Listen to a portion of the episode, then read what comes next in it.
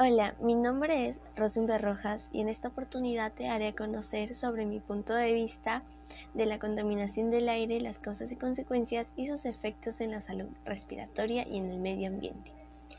La contaminación del aire científica es una mezcla de partículas sólidas y gases en el aire como las emisiones de los automóviles, los compuestos químicos de las fábricas, el polvo, el polen y las esporas de moho que pueden estar suspendidas como partículas.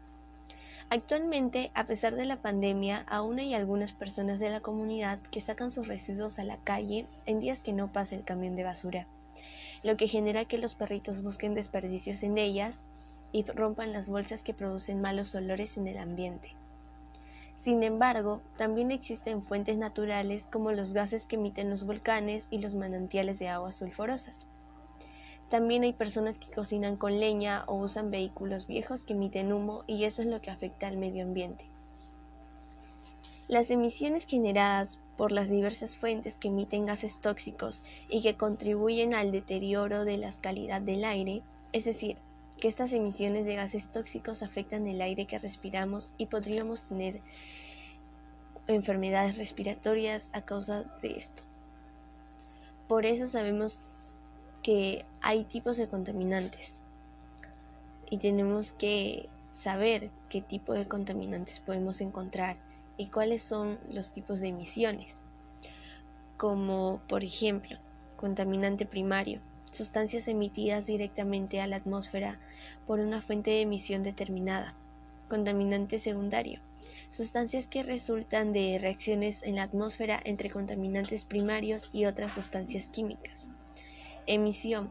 Partido de sustancias contaminantes a la atmósfera. Las fuentes de emisiones pueden agruparse en cuatro categorías principales las cuales son fuentes fijas, fuentes móviles, fuente aérea y fuentes naturales. Fuentes fijas.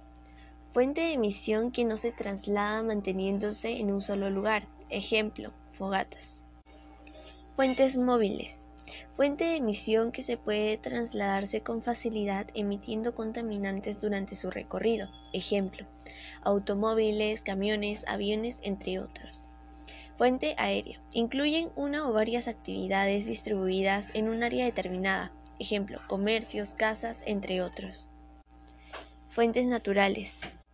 Son aquellas que no provienen directamente de actividades humanas y son emitidas por los fenómenos como la emisión de dióxido de carbono, CO2, por los bosques o cultivos u otros gases que se emiten en los volcanes, manantiales de aguas sulfurosas, entre otras.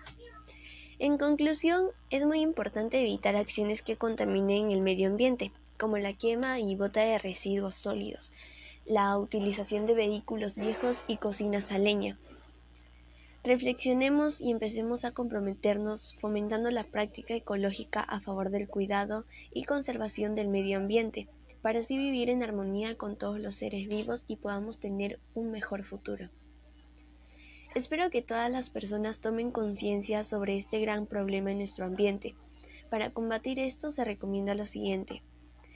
Trata de conseguir una bicicleta y evita utilizar un automóvil. No contaminar y preocuparnos más por nuestro planeta. Dios nos entregó la tierra para que lo cuidemos, no para destruirla.